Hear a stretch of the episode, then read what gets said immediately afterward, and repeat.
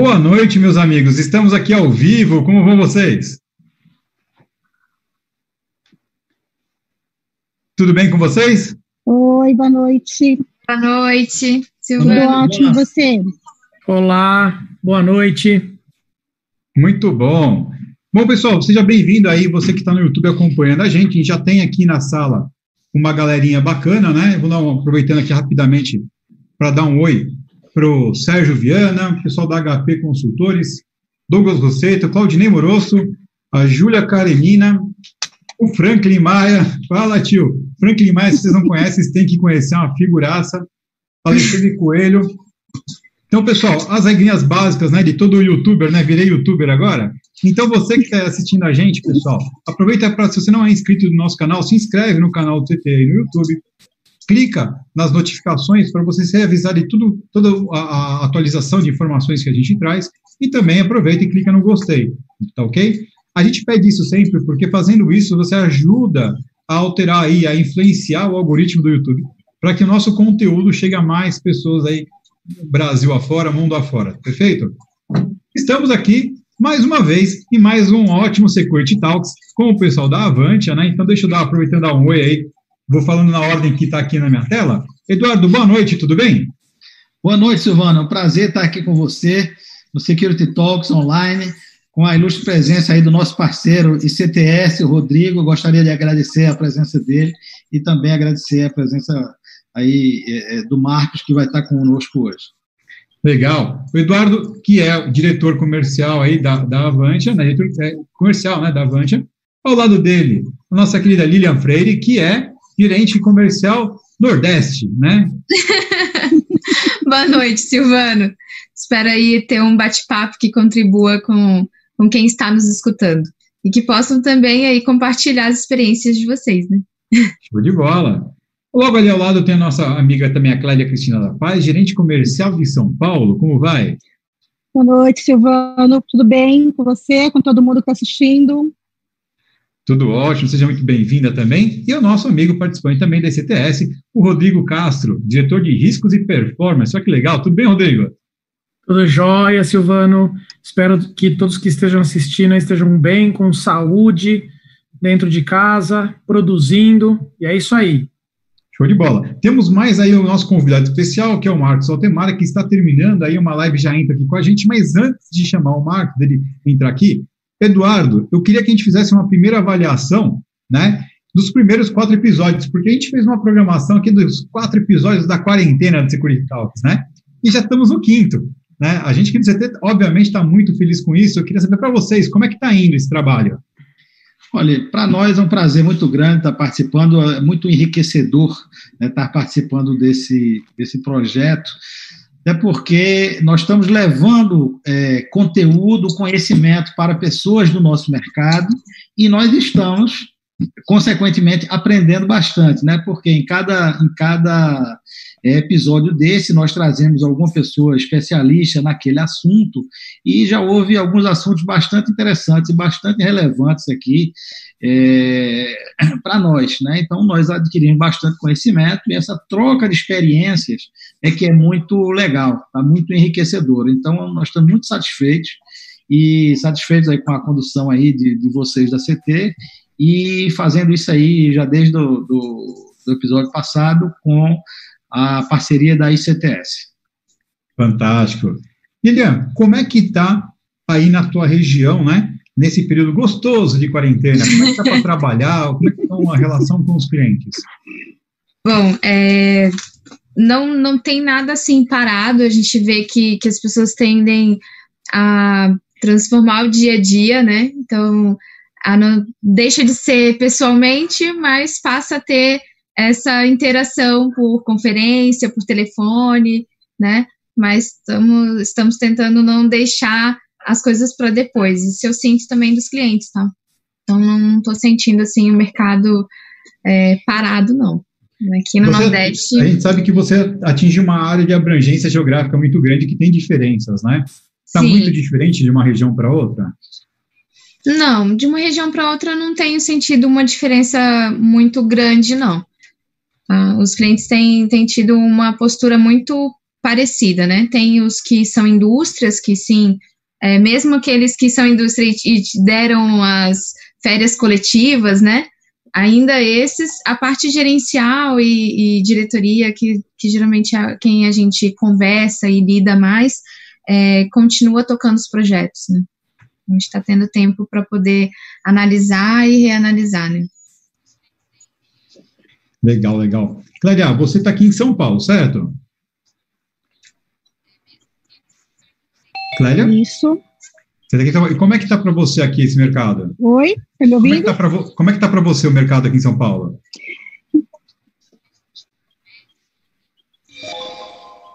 Acho que a grande maioria das pessoas aqui em São Paulo, elas estão trabalhando home office.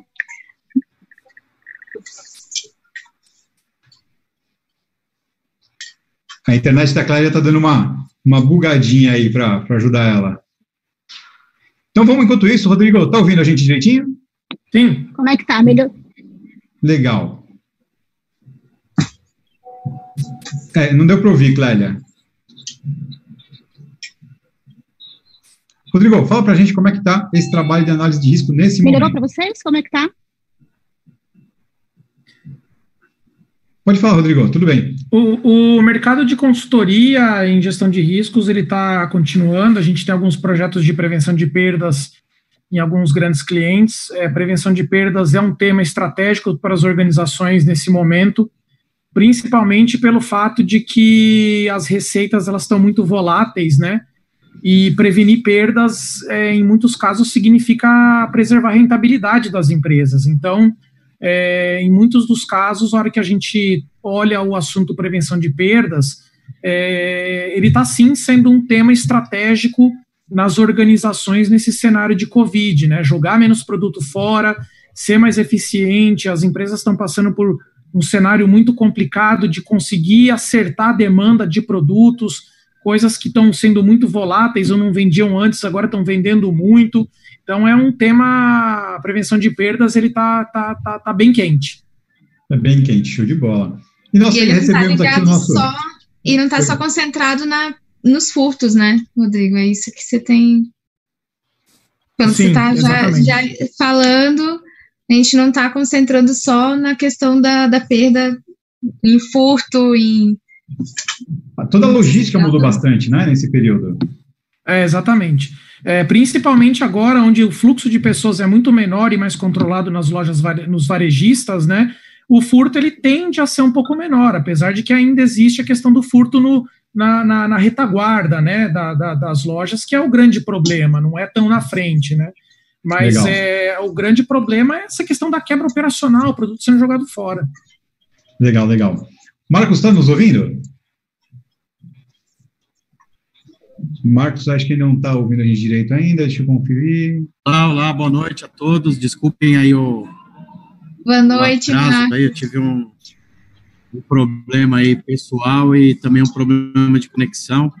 Tive que sair de casa e correr aqui para algum lugar que tivesse condições aí de, de me conectar com vocês.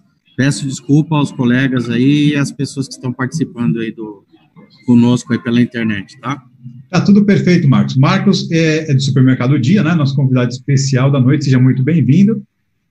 E se você tiver algum problema de escutar alguma coisa do tipo, a gente, tá, a gente sabe que você teve esse transtorno, você vai avisando que a gente vai conduzindo, não tem problema, tá bom?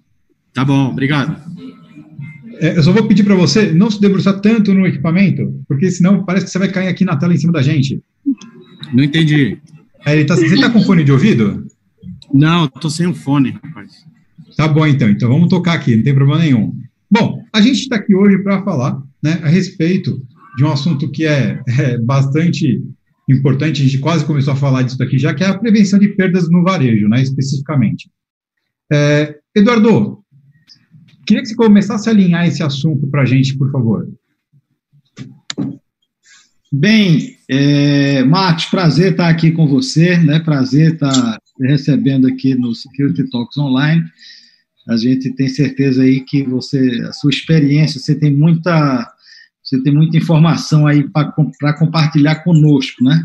Então, o formato aí do supermercado dia é um supermercado de proximidade, não é um hipercenter que fica afastado, que as pessoas vão de carro, é um tipo de supermercado que é próximo de casa, nós, normalmente as pessoas vão a pé, é um tamanho menor, uma estrutura menor.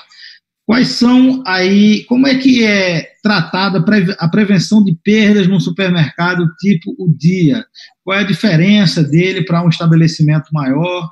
O que é que vocês têm, o que é que vocês não têm, o que é que vocês focam? Eu queria que você passasse um pouco dessa sua experiência para nós aqui. Você conseguiu nos ouvir, Marco? É que ele tá, o Marco está falando no celular, pessoal. Ele teve alguma dificuldade de conexão, né? Então, acho que ele está tentando se enquadrar ali ainda. Vamos aguardar só um minutinho. Eduardo, você quer que eu fale um pouquinho, explore um pouquinho sim, esse tema? Sim, sim, sim. Legal. Você Bom, tem bastante é... experiência no assunto, né? Você já trabalha sim. com isso há muitos anos, então é, eu, eu gostaria de ouvir a tua opinião aí sobre o assunto. Legal. Bom, é, para complementar, aí eu tenho 18 anos de experiência em prevenção de perdas, conheço é, um pouquinho do tema, gosto muito do assunto, né? É, já permeei aí projetos em vários varejistas. É, o assunto prevenção de perdas ele é bastante estratégico para qualquer varejista, porque ele significa, em muitos casos, é, a diferença entre lucro e prejuízo das organizações. Né? Quando a gente olha, principalmente nos varejistas alimentares, é, a prevenção de perdas em muito, a perda de, de produtos muitas das vezes ela fica equalizada com o lucro, né? Porque você tem alguns varejistas que giram em torno de 2, 3% de rentabilidade líquida, enquanto que a perda gira também em torno de 2 a 3%.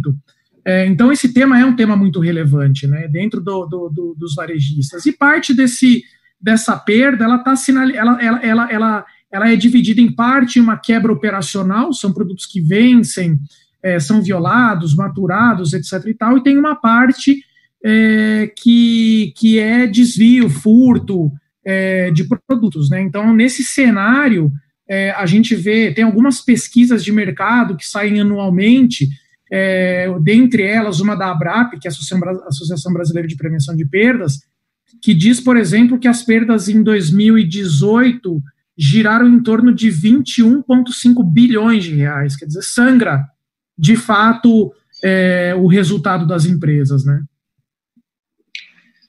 Com certeza, é realmente bastante relevante, porque como a margem, né, o volume, o volume do varejista, de venda do varejista é muito grande, mas a margem é muito pequena, então você ter uma área de perdas ajustada vai fazer totalmente, vai fazer a diferença total entre, entre aquela unidade ou o negócio como um todo ter rentabilidade ou não. Sim, sim. Marcos, é você está conseguindo nos ouvir aí? Pessoal, eu, tô, eu pedi aqui uma ajuda aqui para um fone de ouvido, porque de fato é, tá, tá difícil ouvir. De novo, eu peço desculpas, eu tive um, um problema pessoal e um problema de conexão de rede na minha casa e eu, eu vou tentar aqui conectar. Marcos, fica, fica tranquilo, tá bom? Fica sossegado. Tá bom, é, se você quiser, a, a, o Eduardo lhe perguntou. Foi feita uma você. pergunta aí, eu não ouvi direito. Se puder falar um pouco mais alto, eu consigo, eu consigo fazer aí a dinâmica com vocês até eu resolver o problema aqui. Perfeito. Então, um, supermercado feito dia, um supermercado de proximidade, é um supermercado, né? Uma loja normalmente pequena, que ela está próxima a uma área com a densidade populacional alta. Ela é uma loja é, com uma oferta menor de produtos, com área, né? Uma área menor, então uma oferta menor de produtos, mas mais produtos para o consumo do dia a dia. Uma área normalmente com armazenagem, área de armazenagem, estoque menor. Então, os problemas seguramente são diferentes de uma loja como um, um, um hipercentro, uma loja grande que as pessoas vão comprar. Então, qual é a diferença dos desafios e o que é que vocês têm de instrumentos, já que você não pode ter uma equipe dedicada de segurança numa loja de proximidade? Quais são os maiores problemas que você enfrenta numa loja é, dessas de, de proximidade e quais são os instrumentos que você tem para combater esses problemas?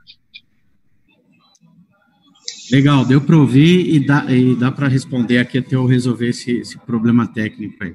Okay. Bom, pessoal, primeiramente, é, agradecer novamente a todos vocês aí pela, pela participação, pelo convite. É, de novo, pedir desculpas às pessoas que estão participando aí pela, pela o meu atraso e essa falha técnica. É, bom, o Dia, de fato, é uma empresa bastante diferente né, da, da, das empresas aí do segmento varejista. Ela não é um modelo clássico de supermercados e hipermercados, né, que, como o, o Eduardo bem disse, tem uma, uma configuração bastante diferente, uma densidade bastante diferente, uma estrutura bastante diferente também dos, dos supermercados clássicos. E com isso a gente acaba tendo desafios aí bastante diferenciados, né? Não tem uma mesma estrutura de segurança, não tem uma mesma estrutura é, humana de prevenção de perdas, não tem uma, uma mesma estrutura tecnológica. E o Dia, na sua particularidade, é uma empresa que tem um conceito hard discount, né? Então é uma empresa que tem os custos muito bem apertados e controlados.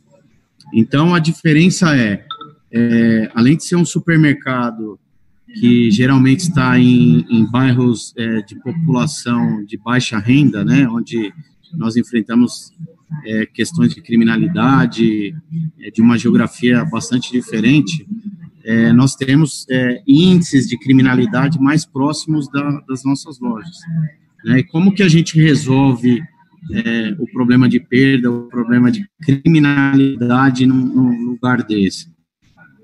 Aí eu coloco vários fatores. Primeiro, é, usar a, a, tecnologia a favor. Né? O dia, é, apesar de ser uma empresa comparada com as demais que, que, que investe é, de forma é,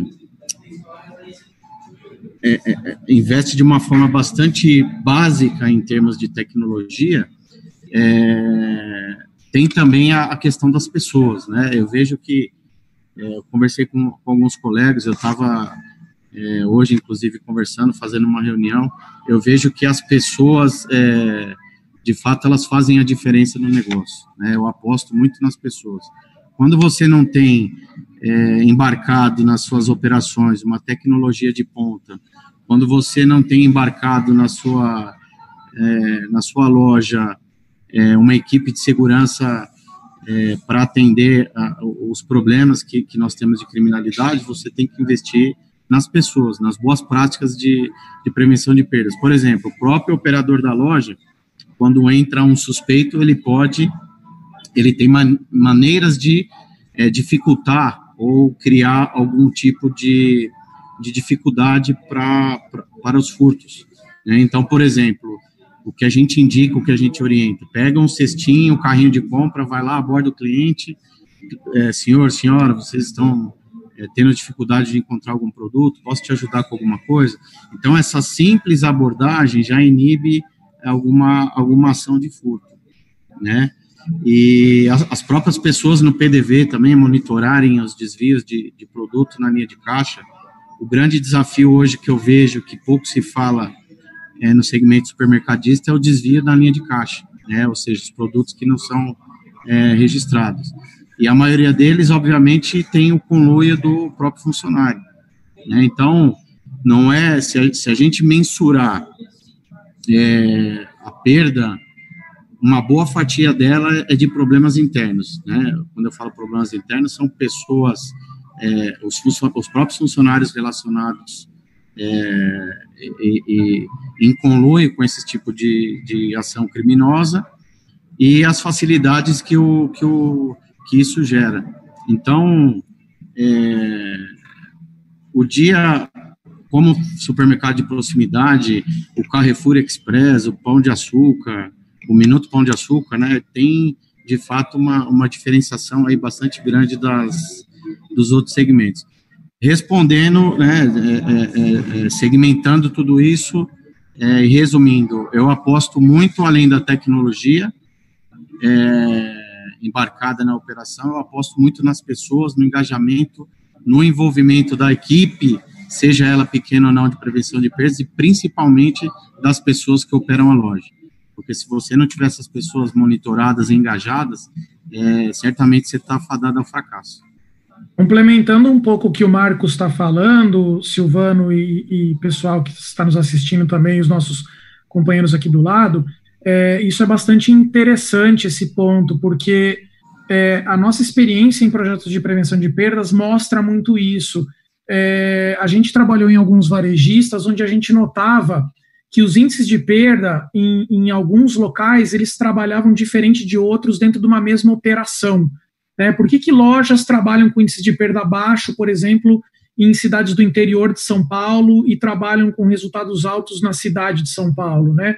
Um dos pontos que, uma, uma das hipóteses que a gente traçou era justamente o engajamento e comprometimento dos, dos colaboradores em relação à empresa.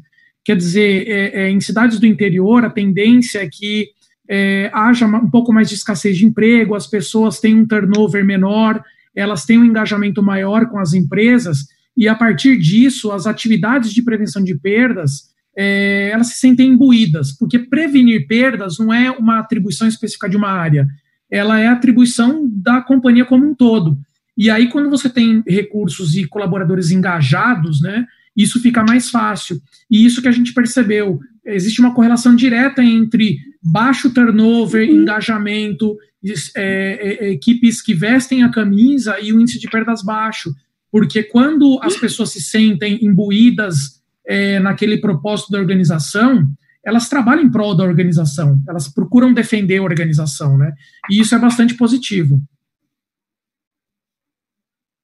Fechado.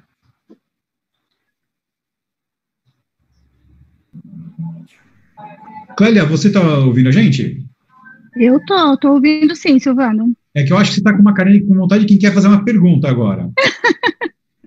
eu estava ouvindo, sim, eu ia até perguntar, eu estava ouvindo o Marcos, e aí eu estava pensando no que ele estava falando dos mercados de proximidade, dos hipermercados, e eu queria ver qual que, o que, que ele acha que foi esse diferencial do dia em abrir esse supermercado de proximidade? O que, que isso agregou para a empresa em relação a toda essa parte de faturamento?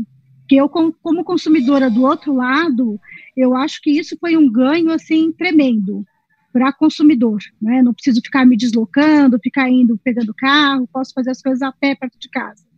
E eu consigo achar que para eles também deve ter sido um bom faturamento, né, tudo isso. Queria saber se ele concorda com essa minha visão de consumidora.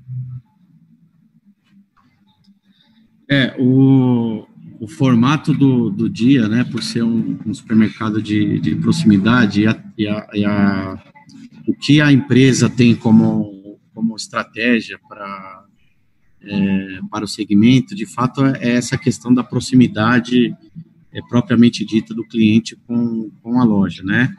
Então, você vê a diferença. Tem lojas do dia que a maioria delas são lojas de passagem, né? Tem poucas vagas no estacionamento, é de fato um supermercado de vizinhança.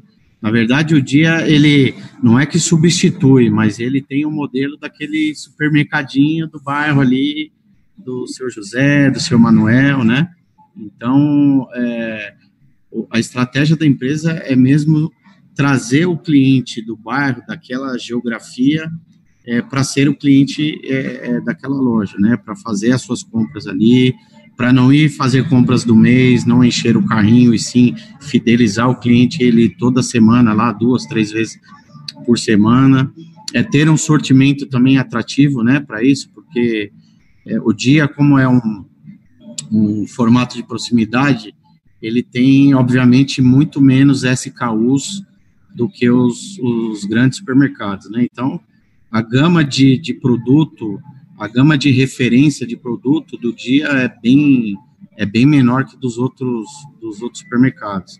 O dia tem, em média, aí 5 mil SKUs, né, 5 mil referências, é, mas a empresa busca também ter, principalmente, os itens de necessidade básica, né? e ter é, tudo aquilo que o cliente que é, mora naquela região é, pode encontrar. Então, por exemplo, você vai num hipermercado, você vê um desodorante Rolon com, sei lá, 20, 30 referências. No dia você vai encontrar cinco, mas vai encontrar o, o, o desodorante. Então, a ideia é fidelizar, facilitar a vida do, do cliente local, ele realmente não precisar ir de carro, não tirar o carro da garagem, ele ir a pé, ele ter essa experiência de compra é, e dessa aproximação com, com o supermercado. Então, é basicamente isso. E é, em termos de faturamento, Eu acredito que o Dia tem. É, o Dia é uma empresa de 7 bi né, de faturamento, é uma empresa que tem 1.100 lojas, né? Dessas lojas, é, 50% são próprias e 50% são franquias. É a única empresa do segmento supermercadista que tem franquias, ainda, né? Pode ser que outras empresas também trabalhem nesse, nesse formato. E, e para os franqueados também é, é, é, são os mesmos desafios. Ele, até para vocês entenderem ou entrar um pouco nesse contexto, é, é, é, tudo que o dia faz como loja própria, o franqueado ele é treinado, capacitado para fazer na loja franquia, né, para não ter diferenciação. É igual outras grandes franquias de sucesso, de sucesso. McDonald's, por exemplo, tem muita franquia e você não consegue diferenciar o que é loja própria e loja franquia. Então é isso. O Dia é uma empresa que realmente tem esse formato de proximidade, de vizinhança, eu acho que é a grande força e o grande diferencial da empresa. Marcos, está me escutando bem? Tudo bom? bom? O que, que você acha que foi a principal, assim, a percepção, qual é a tua percepção, que foi o diferencial dessa visão do dia é, versus outros varejistas, é, que você mesmo citou aí o, o McDonald's, né? Mas, assim, aqui no Brasil a gente tem outros varejistas que têm outras visões de prevenção de perdas. E qual que você acha que é o principal diferencial, né, dessa visão do dia para prevenção? É, assim, é, é, todas as empresas têm as suas estratégias de prevenção de perdas, né? Ela tem a sua, uhum. a sua a sua organização, a sua, a sua formação. É, cada empresa tem a sua política de prevenção de perdas. Né? Eu vejo assim o dia como uma como uma grande escola, de verdade. Eu já tive o privilégio de trabalhar numa outra grande escola que foi o Grupo Pão de Açúcar. É uma empresa assim que eu aprendi em dois anos, 20 anos de, de prevenção de perdas. E é assim totalmente diferente, né? Você vai numa loja do Pão de Açúcar, principalmente os hipermercados, é, você tem é, uma estrutura fantástica de, de, monitoramento, você tem uma equipe grande de prevenção de perdas, né? Você tem uma presença física e de certa forma inibidora ali na frente do caixa, coisas que a gente, vocês como, como clientes não, não veem no dia, né? Então, assim, é, eu acho que o dia, quando você compara o dia com, a, com as outras redes, é uma empresa é, que traz muito desafio para quem trabalha na, na, área de prevenção de perdas. Eu tenho uma estrutura é, bastante enxuta, porém uma, uma, equipe bastante competente, bastante envolvida. E o Rodrigo falou é, sobre é, controles, né, sobre mitigação do, dos riscos, é, enquanto os controles, os monitoramentos, eles eles conseguem nos ajudar. Eu acho que o dia usa muito isso, né? Não adianta você ter 300 câmeras dentro do supermercado e você não ter os seus processos muito bem definidos e muito bem monitorados. O dia, por exemplo, tem a condição de monitorar quantas vezes o operador de caixa cancelou um cupom, quantas vezes ele anulou uma linha, quantas devoluções de clientes ele fez. Essas são operações de PDV que geram uma oportunidade de fraude. Então, o monitoramento, o nosso monitoramento dessas ações, que são as perdas que nós não enxergamos fisicamente, é, eu vejo que é um grande diferencial. Para o dia, de fato, nunca vai ter segurança em todas as lojas, né? E por ser uma empresa high discount que tem o custo muito bem, muito bem controlado, muito bem apertado, eu, como gestor, eu também é, compartilho dessa visão da, da estratégica do dia.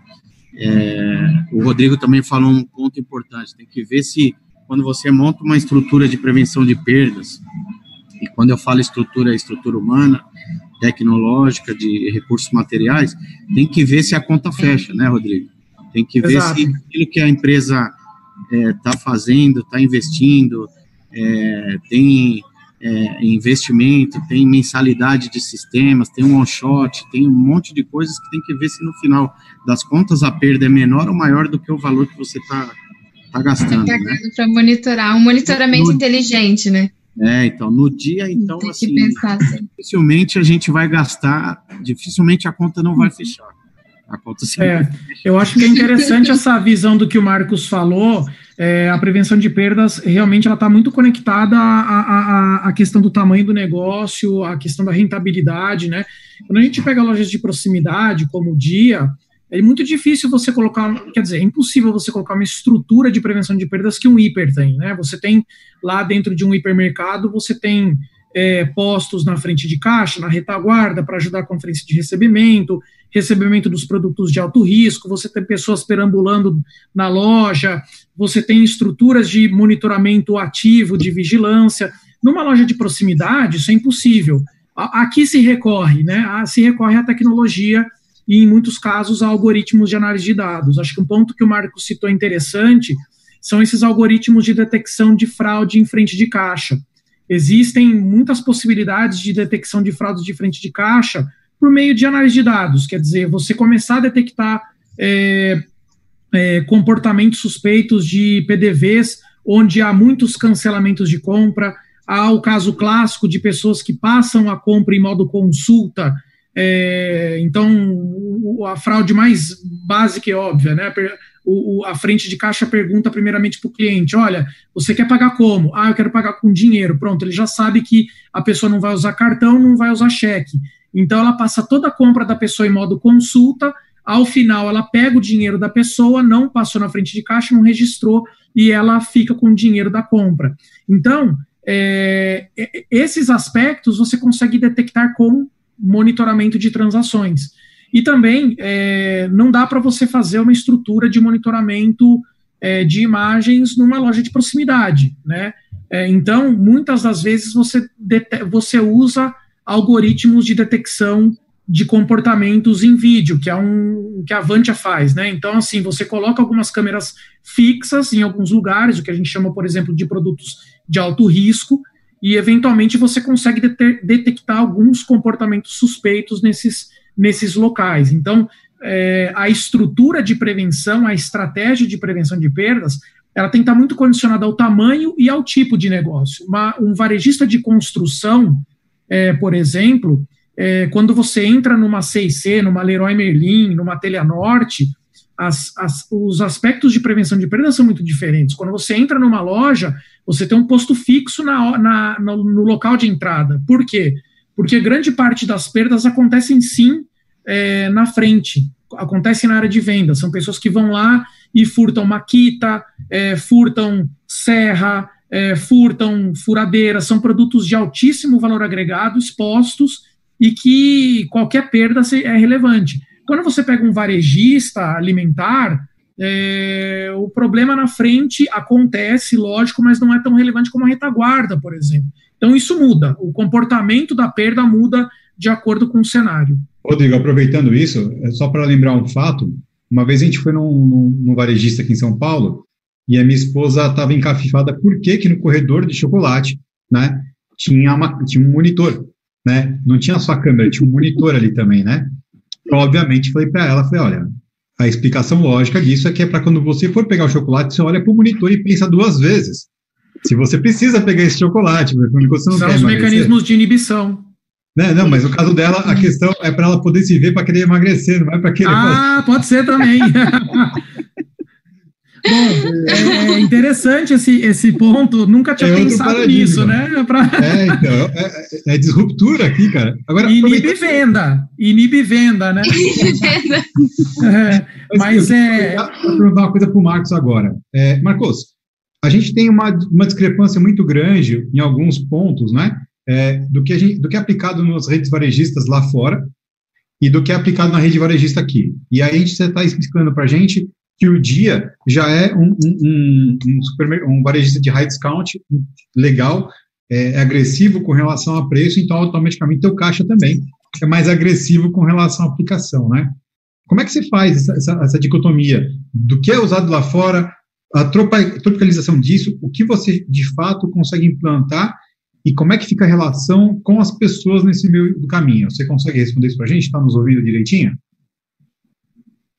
Legal, sim. É, bom, prevenção de perdas, né, é, principalmente nos Estados Unidos, né, e, e, na Europa, o dia tem operações na, na Espanha, Portugal, né, já teve na França, na China, é, é, hoje não mais.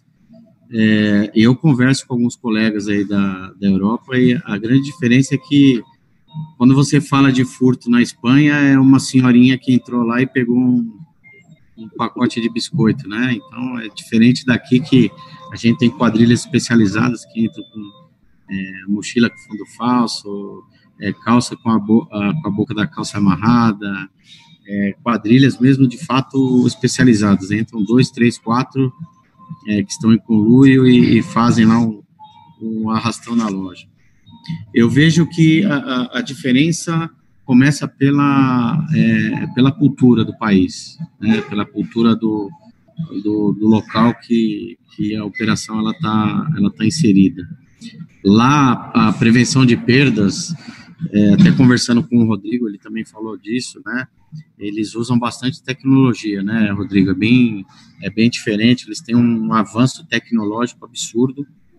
E, evidentemente, aqui no Brasil nós conseguimos tropicalizar aí é, algumas, algumas oportunidades, algumas, é, é, algumas tecnologias, sobretudo tecnologia que são apresentadas em feiras, em convenções, e a diferença da cultura, eu acho que é o ponto fundamental aí, né? Quando você é, fala de, de outros países comparado com o Brasil, realmente o Brasil é uma é, tem uma cultura totalmente diferente, né? A criminalidade, sobretudo no Brasil, e aí a gente entra um pouco na, sem querer entrar na questão política, mas brasileiro ele costuma é, é, triste a gente falar isso como brasileiro, mas é sempre aquele negócio do jeitinho, eu vou fazer, não vai dar nada, né? É, não vai ser furto qualificado, eu vou pegar uma peça de carne, vou falar que eu estou passando fome. Então, quem vive esse dia a dia do varejo sabe como funciona. Às vezes você pega um, um cara furtando uma peça de picanha, se você ligar para a polícia, capaz da polícia nem aparecer. Ah, ele pegou o quê? Ah, uma peça de picanha. Poxa, o cara deve estar tá com fome. Então, a gente tem uma cultura aí que dificulta bastante, bastante as coisas. No caso do dia, a gente tem, embora as dificuldades, a gente tem também muitas né, pelo espaço físico das lojas do dia, né, não é uma loja que tem muitos PDVs, é é quatro ou cinco PDVs, então uma área bastante reduzida de passagem de cliente também fica é, mais fácil de você de você conter esse tipo de, de ação e monitorar também. Quando é, falando de perda é, de, de, problemas externos, né, ou seja, os furtadores, é, eles analisam certamente o ambiente que eles vão que eles vão é, furtar, né? Eles entram no estabelecimento, vê se tem câmera, vê se tem segurança física, é, se tem alguém, algum segurança paisana, quantas pessoas, quantos operadores tem na loja, se tem muita movimentação na loja. Então, é, a gente procura, é, de novo, eu digo que a, a, parte de trabalho com as pessoas, é, com o ser humano, com, com as pessoas que trabalham no dia a dia da loja é fundamental. A gente tem que engajar as pessoas, mostrar a importância e o impacto da perda no negócio, é, o, o, quanto é, a gente está falando que uma loja, por exemplo, perde em média 8 mil reais por mês. Quanto esse 8 mil reais daria para trazer de benefício para o próprio funcionário, sabe? O Dia é uma empresa que não tem empacotador. O Dia é uma empresa que não tem é, uma série de, de benefícios, vamos dizer assim, para o cliente diretamente, mas indiretamente é, ele consegue praticar o preço baixo, né, o preço atrativo para o cliente. O dia gostaria, eu escuto isso dos clientes, poxa, vocês não têm empacotador, é, eu vou no, no, no dia, só tem um caixa aberto. O dia poderia colocar um operador em cada caixa. Ele poderia ter empacotador, mas quem vai pagar a conta? Né? O cliente sempre vai pagar a conta no final. Então, para o dia ter o preço agressivo, como ele tem, é, eu vejo que é, ele tem esse diferencial. Né? Então, óbvio que a empresa trabalha sempre na questão de é, é oferecer uma experiência de compra muito positiva para o cliente, se preocupa, isso é um dos principais pilares do dia é, mas ele tem que também é, oferecer preço, que é, hoje em dia é o, acaba sendo mais atrativo. As pessoas preferem é, é, ir a pé no supermercado. Ah, não tem estacionamento, mas eu vou lá e vou pagar mais barato. Não tem é, empacotador, mas eu vou lá e vou pagar mais barato num produto que eu sei que está é, promocionado. Então, a empresa se preocupa bastante com isso. Acho que a diferença aí em termos de tropicalização é, é, é a cultura e o que a empresa oferece é, nesse sentido, né? Essa diferenciação é, de atendimento que experiência de compra que é, é, muito diferente dos outros dos outros supermercados. Complementando um pouco o que, que o Marcos está falando, é, quando a gente pega principalmente o mercado americano, a gente vê que tem uma cultura, o americano ele tem uma cultura do ponto de vista de segurança muito ostensiva, né? Então eles têm essa tranquilidade em lidar com a segurança de forma ostensiva. Então quando você entra dentro de uma CVS ou de uma de um Walmart, por exemplo, é muito tranquilo você ver é, é pessoas de prevenção de perdas fardadas, literalmente, com é, insígnias, prevenção de perdas, com aquela estrela, porque o americano lida bem com isso é, os mecanismos de tecnologia de prevenção de perdas nos Estados Unidos, além de baratos, né, as câmeras, os equipamentos de segurança, eles são muito baratos, então eles são facilmente comprados e instalados nos Estados Unidos. Mas além disso, o consumidor ele lida muito bem com os equipamentos de segurança. Então, quando a gente chega numa, numa loja, vocês devem notar que existem alguns produtos específicos que eles têm alguns dispositivos de segurança, né? Então, a Gillette Mac 3, por exemplo, que a gente chama de produto PAR, é um produto de alto risco, porque ele é muito visado, ele é muito roubado, geralmente ele vem em caixas de policarbonato. O americano ele não liga, ele pega aquela caixa, leva no caixa, ele não se preocupa que precisa desmobilizar aquele equipamento de segurança. A, a, já o brasileiro, como o Marcos falou, aqui, existe aqui, uma... Rodrigo, soa como ofensor, né? O cliente ofensor, exatamente, exatamente. É, ele, ele acha o, o brasileiro que... ele se sente tá invadido, ele acha que aquilo é, uma, é um constrangimento, estão chamando ele de ladrão. Então é, é, é, cultural, não é uma coisa certa e uma coisa errada. Por isso que a prevenção de perdas ela tem muita dificuldade em trabalhar no Brasil, é, por uma questão cultural, e eu não estou fazendo julgamento de valores em o que, que é certo e o que, que é errado, é, e, e, e, tem uma dificuldade porque é, é, existe, existe, por exemplo, muito, muita, é, muito diálogo e discussão com áreas comerciais, mas quer dizer, eu colocar, eu confinar alguns produtos, ou eu restringir a exposição, ou eu colocar uma exposição diferenciada, isso vai impactar a venda? Em alguns casos impacta a venda, só que a margem que você tem é muito maior, porque você perde muito menos produto. Então essas discussões a gente ainda tem no Brasil, né? Você falou para é, nós tivemos, é, pegando um gancho, Rodrigo, nós tivemos uma experiência recente no dia, porque é, vocês aí como, como clientes, espero que todos sejam clientes do dia, né? É, tem lojas que você vai hoje em dia, que são aquelas lojas clássicas na, na nos bairros mais é, é, é, de classe D e E, que é o nosso grande público, inclusive, é, é ele que traz o dinheiro para a empresa. É bom lembrar isso, né? A, o, o, pessoal que, que mora num, num, bairro carente, que é onde as lojas do dia estão inseridas, e esse é o grande diferencial da empresa, é, são eles que trazem o dinheiro e a rentabilidade para a empresa. Isso é, é bom frisar que essas pessoas têm muito valor e são elas que, que, que trazem aí o, o, o, o resultado que o dia tem. É, tem lojas que tem aquelas vitrines, não sei se vocês já repararam na perfumaria, né? Que ela é fechada, se você quer um desodorante ou um shampoo, você tem que ir lá no caixa, pedir para alguém vir, abrir a vitrine e pegar o, o produto. Mesmo Tem uma congeladinha aí no Marcos. Deu uma congelada. É. Coisas de. É, aquela, aquela vitrine, aquela vitrine são os produtos de alto risco, né? E, e para eles são. Fricção, gera fricção, né? Quer dizer, dificulta o processo de, de compra, mas. Exato. É, tem Deixa eu aproveitar o gancho aqui, porque a gente tem algumas perguntas do público que eu quero pedir para o Eduardo responder para a gente. É, é, tem uma pergunta aqui que está falando a respeito de controle dos franqueados com relação aos preços praticados. Quando a gente tiver pequenas empresas, grandes negócios, o pessoal responde isso, né? Que a gente está aqui para falar de tecnologia, né? Então, é, Marcão, é, depois a gente manda para lá a tua pergunta, fica tranquilo. Mas o pessoal está fazendo uma pergunta muito interessante, tanto o Benedantas como o Alexandre Coelho, a respeito de o controle agora da, da, dos critérios que a gente tem que adotar por questões da pandemia, aquele papo de ler temperatura, né, massa, uma coisa ou outra. Então, você já vai ter um posto de checagem a mais ali na infraestrutura. É, se isso vai ajudar no controle da segurança.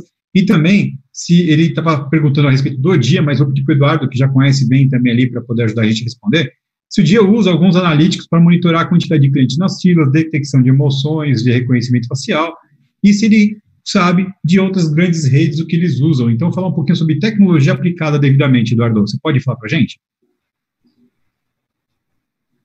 Peraí, peraí. Você estava sem áudio. Pode começar de novo. Bem, hoje a tecnologia de análise inteligente de vídeo vem evoluindo bastante, principalmente quando passou a utilizar técnicas de aprendizagem profunda chamada deep learning. Então, quando é, é a aplicação da inteligência artificial na análise inteligente de vídeo. Então, com isso você consegue detectar e classificar aí uma série de uma série de eventos né, e levar informação para o lojista. Então, eu consigo chegar e, como o Rodrigo falou ali, de ver um, um, um tipo de comportamento que é suspeito, tá certo? Eu consigo é, eventos ligados à segurança e ligados à melhoria da operação e dos processos é, é, é da loja, né? Como o Marcos falou, é importante a loja controlar bem os seus processos, porque se os processos estão bem controlados, então é, é, a possibilidade de desvio aí, de falhas e de, e de, de, problemas relacionados à segurança diminui. Então, hoje, é, como você não tem condições de colocar uma central de monitoramento dentro de uma loja ou na retaguarda para ficar monitorando aquela loja, mas você tem condições de colocar analíticos que analisem o comportamento e que levem alguns outros tipos de informação, como, por exemplo, monitorar se a fila está no tamanho que deveria estar, se a, se a loja está com a quantidade de caixas abertas adequada para aquele momento, se tem pessoas é, que não deveriam estar em determinados lugares, ou tem mais gente que está do que deveria, ou tem menos gente que está do que deveria, se está tendo alguma aglomeração na loja ou alguma desaglomeração repentina, então se tem entrada ou saída de pessoas por lugares é, que não deveriam estar passando, né? Tem lugar aqui de recepção de, de, de equipamentos que pode ser normal alguém chegar carregando uma caixa, mas não é normal alguém sair carregando uma caixa. Então você pode criar uma série de padrões aí, né, onde a tecnologia pode ajudar, é, contando que a loja seja uma loja pequena e com, obviamente, com, poucos recursos, né, é, é, é, é para investir. Né? Então, todo varejista ele tem a sua estrutura de custos aí bastante controlada. Então, é, o uso da tecnologia pode ajudar bastante, tá certo? Porque a tecnologia ela termina Obviamente que depende da tecnologia como é que ela é, da forma que ela é contratada, mas ela termina trazendo retorno para o lojista, no, no, retorno sobre o investimento, né? Se ele consegue melhorar um processo, se ele consegue diminuir uma perda, seguramente aquilo deve ser maior do que o, o investimento que ela fez. O que é que você acha aí, Rodrigo? Eu acho super válido, Eduardo. É, vocês passaram uma vez uma, uma apresentação muito legal onde vocês têm um algoritmo de, de detecção, por exemplo, de arma, né? E eu acho que é interessante que esses novos algoritmos de detecção de, de, de, de reconhecimento de imagem, eles quebram um paradigma muito interessante que hoje você não precisa de mais absolutamente ninguém é, para monitorar alguma coisa. Quer dizer, é, tem alguns testes que mostram aí, né, aquelas, aqueles, aquelas é, salas de monitoramento super bonitas, com milhares de câmeras, etc. e tal, passa 15 minutos, se você coloca um segurança ali olhando, se você botar uma pessoa fantasiada de urso andando na, na, na, na no meio da loja, o cara não vai ver, porque ele está tão acostumado com aquele momento e um mecanismo de detecção de, reconhe de reconhecimento ele não, não, ele, não, ele, não, ele, não, ele não se distrai, né? Então, a partir do momento que ele vê uma arma, não precisa ter ninguém em frente à câmera para detectar aquela arma. Ele basicamente reconhece aquilo por meio de um algoritmo de deep learning e você pode concatenar com outras tecnologias, né? Você pode co concatenar, por exemplo, um disparo automático de SMS, um disparo automático de WhatsApp, um alarme, alguma coisa dizendo o seguinte: olha, a loja do dia tal é, está sendo assaltada, alguma coisa nesse sentido, e, e manda uma foto, um print da foto para reconhecer. Ou seja, você é muito mais você consegue otimizar, otimizar muito mais a tecnologia, as pessoas, e você dedica as pessoas efetivamente para gerar valor e não para ficar monitorando, fazendo a mesma coisa sempre. Rodrigo, pegando um gancho do que você falou agora, né, um, um Guilherme Borges ele falou o seguinte: ele sabe que algumas lojas do dia têm caixas 24 horas, né? Qual é o comportamento de uma loja que tem esse tipo de empreendimento interno que agrega um, um fator de risco né, já mais, mais alto. Né? O que, que muda para você fazer essa gestão de segurança? É, eu acho que, por exemplo, as tecnologias de detecção de imagem elas são interessantes para você detectar é, em 20, um caixa um caixa desguarnecido ele traz risco, né? Então, uma tecnologia de detecção de imagem ela pode identificar se tem uma pessoa ou não naquele caixa. Uma outra questão também é identificar se tem uma pessoa uniformizada ou não. Uma outra questão é identificar se tem uma pessoa assaltando ou não. Por quê? Porque o caixa 24 horas, ele tem esse risco, ele tem o risco de não ter ninguém e eventualmente chegar alguém ali, porque a pessoa, isso acontece também com, com varejo farmacêutico, alguns algumas drogarias 24 horas, onde a pessoa desguarnece é, o, o, o, caixa e vai eventualmente para uma retaguarda e deixa aquele caixa livre. Isso pode é, é, é, é deixar vulnerabilidades, por exemplo, para o furto do caixa. Né? É, você pode ter um assalto efetivo, quer dizer, uma pessoa uniformizada, o algoritmo de detecção de imagem pode detectar, detectar alguém não uniformizado, e aí falar, olha, está tendo um, um problema nessa loja.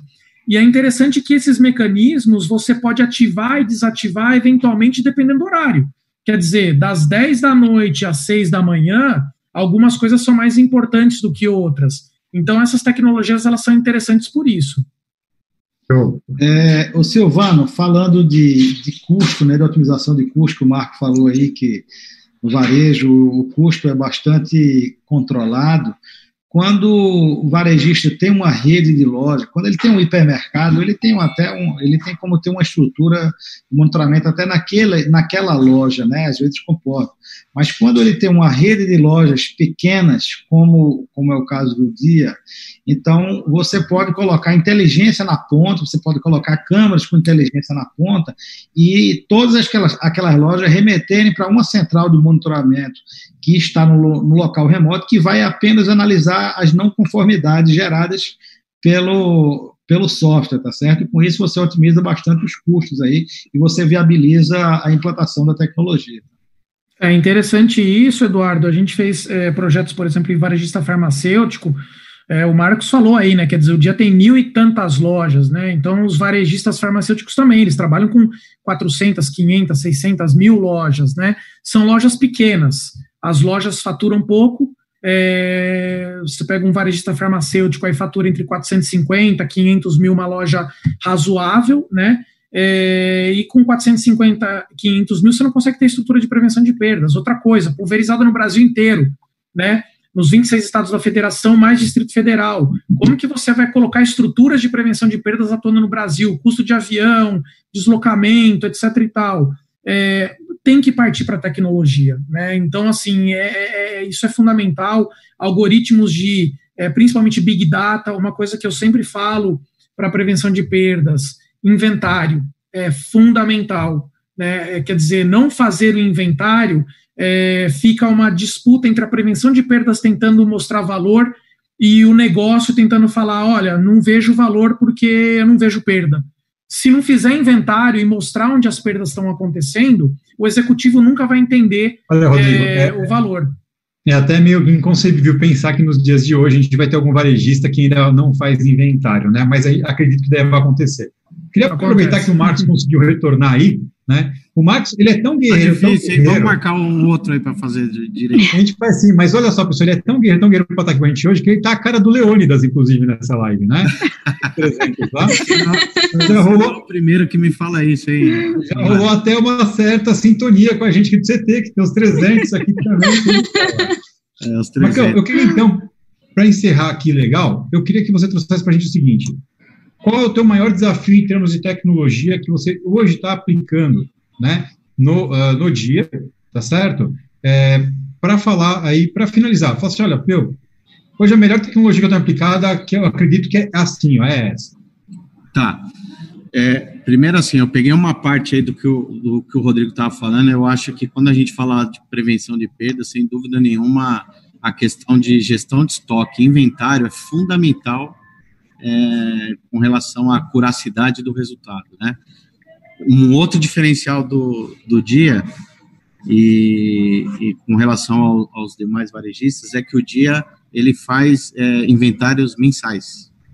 É muito difícil hoje você ver uma cadeia de supermercados, claro, né, a questão do formato, é, do, da, da, questão física da loja, da quantidade de SKUs, tá, também facilita que você tenha inventários com mais frequência. Mas isso nos ajuda muito, porque se você faz um inventário semestral ou um inventário anual, imagine se é, um inventário semestral. São seis meses para você é, fazer a apuração da sua perda e, to, e, e criar um plano de ação para mitigação da perda. Então, assim, seis meses já, já o prejuízo já, já foi para o ralo. No dia é diferente, quando você tem o um resultado de, de apuração do, do inventário, você já consegue trabalhar na sequência do próximo mês quais são as categorias mais ofensoras, né? É, hoje falando disso, porque é, é eu acho importante Quais são as categorias, no caso do dia, eu vejo isso também no, no, nos grandes varejistas. É, perfumaria é um, é um desafio muito grande né, para os supermercados. É, ele tem uma questão de mercado paralelo muito forte, muito forte mesmo. Quando a gente fala de farmácias também, aquelas farmácias é, de bairro, aqueles comércios pequenininhos, eles são, infelizmente, os receptores desse, desse tipo de, de ação. É, então, além da, da perfumaria, tem é, os açougues, né, que são as carnes também, aí já é mais para consumo, mas é, mercado paralelo, bebida, é, cigarro, é, perfumaria. No caso Bomboniere dos, também, né, Marcos? Bomboniere, nós temos assim a perda bem preocupante com relação a, a chocolates, né? Ah, se a minha esposa for no dia, vai ser mesmo. Viu? É, toda vez que eu vou comprar um Trident no, no farol, eu falo, eu não vou comprar porque eu tô comprando um Trident do dia ou de algum colega aí que trabalha no supermercado. É, de, é, não é querendo é, é desmerecer, né? Óbvio. É, mas é complicado, né? Às vezes a gente tenta... que trabalham, compraram é. para vender, mas é, não tem a dúvida que a, a grande maioria é, é proveniente disso. Então, assim, o inventário é de suma importância, né? É como você ir no médico e sair sem saber o que, que você tem. Né? Então, é um diagnóstico do, da perda, é, é o, o inventário. Bom, e aí respondendo, respondendo a pergunta do, do Silvano, né, Silvano? É, se você puder repetir. Só queria saber assim, é, né? das tecnologias que você tem aplicadas, qual que ah. você fala assim, essa aqui é a tecnologia que me ajuda bastante. No dia, no dia nós, nós hoje temos aí é, câmeras de monitoramento, né? É, nós temos uma central de monitoramento que monitora as lojas. É, nós temos é, os alarmes, obviamente, né, para combater a questão de intrusão noturna, né, os arrombamentos noturnos. É, nós temos testes aí em algumas, em algumas lojas com antenas de RFID. Né, então, nós temos ali, definimos uma gama de produtos que nós definimos como PAR, produto de alto risco, né, geralmente são os produtos de alto valor agregado, então a maioria está de fato na perfumaria, nos packs promocionais de perfumaria, é, nas bebidas alcoólicas, nos azeites, vinhos e tudo mais. É, e nós temos aí uma, uma tecnologia que está em teste, aí até por questão de, de respeito, é, não posso falar qual é, a tecno, qual é a empresa, mas é uma tecnologia de monitoramento do PDV. Né? Então, é, tem algumas empresas no mercado que fazem isso, a gente está fazendo teste em algumas lojas é, para ver a eficiência do sistema.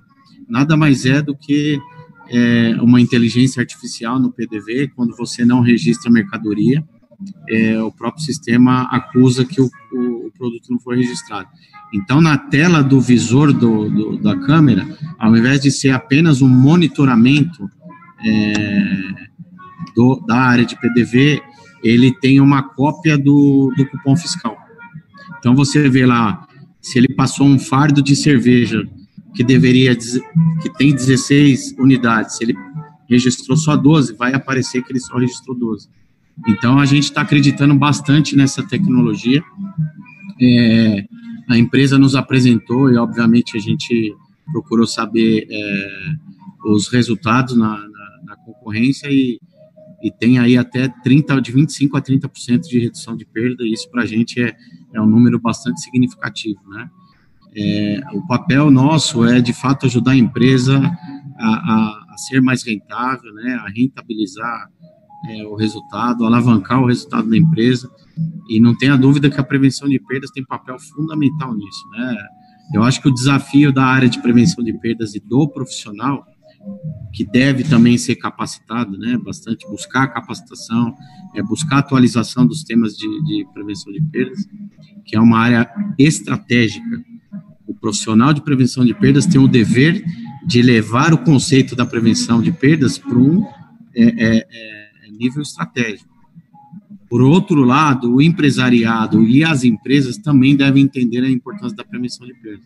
Então, acho que aí tem, é uma, é, é, tem dois caminhos aí, né? Tem duas vertentes. Um é a empresa valorizar o trabalho da prevenção de perdas, que pode é, deixar de perder ou aumentar o seu lucro em milhões, e do próprio profissional também de valorizar a área, de ter, de fato, um, um, uma postura estratégica, de ter números, de apresentar tecnologia, é, é, inovações, trazer novos conceitos. Então, acho que é mais ou menos. É, é o, esse é o trabalho do momento, né? A gente conseguir mostrar que segurança deixou de ser um, um conceito só de é, antifurto e mostrar que segurança rende dinheiro também, né, para o empreendedor.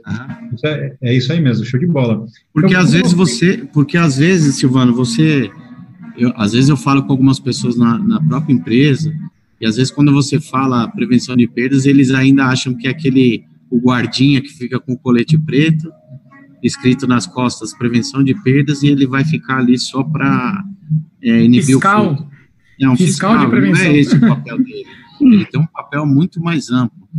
Quando a gente fala, eu acho importante, Silvana, desculpa aprofundar um pouco, vou descontar as minhas caídas aí na. Mas assim, é importante também, eu quero deixar um recado para os profissionais de prevenção de perdas, principalmente que estão no, nos ouvindo. Se preocupem com a perda ampliada.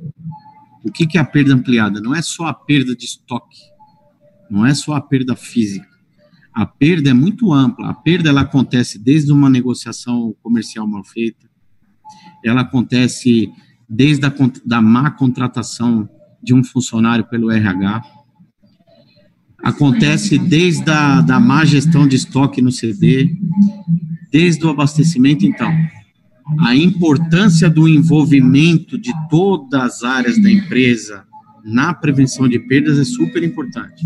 Então, o responsável pela prevenção de perdas não é a área de prevenção de perdas, a empresa é responsável pela prevenção de perdas. Sim. Então, é, esse, é isso que a gente trabalha bastante no dia, nós fazemos, fazemos bastante endomarketing, por isso que eu digo, as pessoas fazem toda a diferença. Então, a gente trabalha muito. Se a gente não tem o recurso que, que entendemos que deveria ter por conta do, do que a gente vem repetindo aqui, a conta não fecha, trabalha nas pessoas, conscientizem as pessoas, em, façam com que as pessoas e os departamentos eles entendam que eles são sim responsáveis pela, pela prevenção de perdas. Eu concordo com você, Marcão. O que a gente tem só que aproveitar e alinhar é que muitas vezes para as pessoas serem convencidas e, e, a gente conseguir arrastar através do exemplo, a gente precisa das, dos infográficos, a gente precisa das informações que os analíticos de vídeo trazem, que tudo isso traz, isso é muito importante.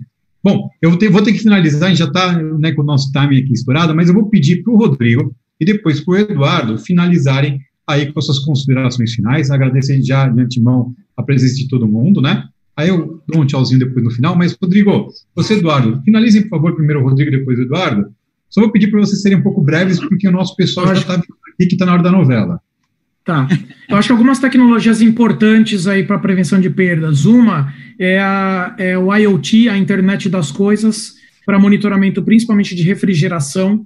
É um problema muito sério, principalmente para o varejista alimentar, para o varejista farmacêutico.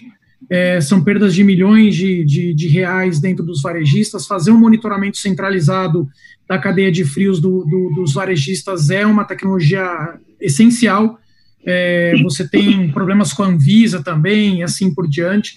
As tecnologias de detecção de imagem, e principalmente indo em linha um pouco com o que o Silvano, com o que o Marcos falou, base de dados, informações, né? Então a gente nós, nos, nos nossos projetos de prevenção de perdas, é, olhando essa questão da perda ampliada e, e falando a linguagem do executivo, que é número, a gente precisa ter big data e algoritmos para detecção, por exemplo, de compras erradas, abastecimentos errados, sortimento errado, é, quer dizer, o produto errado, no local errado, no preço errado, ele gera perda. Então a gente precisa ter é, os algoritmos é, de machine learning, a gente tem alguns algoritmos de aprendizado de máquinas que detectam padrões anormais de perda é, e que podem gerar muito insight tanto para a estrutura de prevenção de perdas, como para mostrar valor para o executivo. Muito bom. Eduardo, Eduardo hoje está a cara do Steve Jobs, gente. Bem, eh, Silvano, eu gostaria de agradecer a presença, a presença aí do Marcos, do Rodrigo, da, da ICPS, nossas é, é, nossa linha de frente aí feminina, né, que atende o varejo, Clélia e Lília, é, foi um prazer estar com, estar com todos vocês. A Avantia vem é, investindo bastante aí nessa área de varejo, né, eu acho que é, a tecnologia pode gerar valor aí para o varejo e pode ajudar a diminuir perdas e melhorar a rentabilidade aí do seu, do seu estabelecimento. Nós temos aí diversos é, estabelecimentos aí como, como clientes, e nós esperamos estar atendendo cada vez mais. Eu acho que a, o crescimento da utilização da inteligência artificial vai fazer com que cada vez a gente consiga estar é, tá levando mais mais retorno aí para o varejo. Nós temos aí diversas soluções aí que são aderentes ao setor. Né? Então, é, foi muito boa essa discussão aqui, porque traz muita informação para todos nós. Agradeço a Marco, Rodrigo, Clélia, Lília e o pessoal da Agradecemos. De bola. Bom, é, eu agradeço a todos vocês. Eduardo, muito obrigado por estar sempre aqui com a gente, Security Talks. Rodrigo, obrigado. Né? É, obrigado pela que... oportunidade, Silvano. Rodrigo conhece pouco, né? São só 18 anos de CTS. Eu queria apenas aprendendo aqui, né? Que a parceria aí que foi feita entre a Avante e a CTS une o que é de mais forte entre as duas empresas e a gente chega com uma oferta aí muito forte para o setor de varejo, tá certo? Então, é, eu e o Rodrigo aí, a Clélia, a Lília, estamos à disposição aí de quem tiver interesse em bater um papo sobre esse assunto. Com certeza, podem contar conosco. Silvano, eu quero pedir, falar só, só mais uma coisa, eu queria pedir desculpas aí para vocês pela, pelos problemas técnicos que eu tive. É, eu me eu tinha me programado e me preparado bastante aí para falar com vocês, mas infelizmente eu tive uma queda de energia lá na minha casa e saí correndo, vim aqui. Eu tô até no concorrente aqui, tá? Tô dentro do concorrente. Eu vou sair, tá vou sair inclusive, eu vou sair, inclusive, para dar prejuízo no concorrente, furando com o dedo os, os, os iogurtes para dar quebra. Faz isso não, não faz isso não. Prevenção de perdas é todo mundo junto. Não, tô brincando. Eu tenho, eu tenho colegas, graças a Deus, eu tenho, tenho amigos aí em todas as. Na, na grande maioria das redes de supermercado. É uma brincadeira mesmo. Mas Sim. eu quero agradecer de coração a oportunidade que vocês me deram.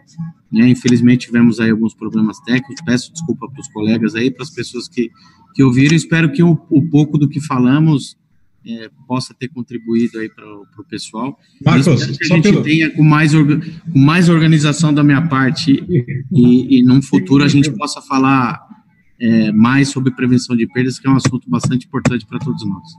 Cara, Marcos, dependendo, do, dependendo do varejista, se você furar o iogurte, ele vai lançar na quebra e pedir reembolso do fornecedor.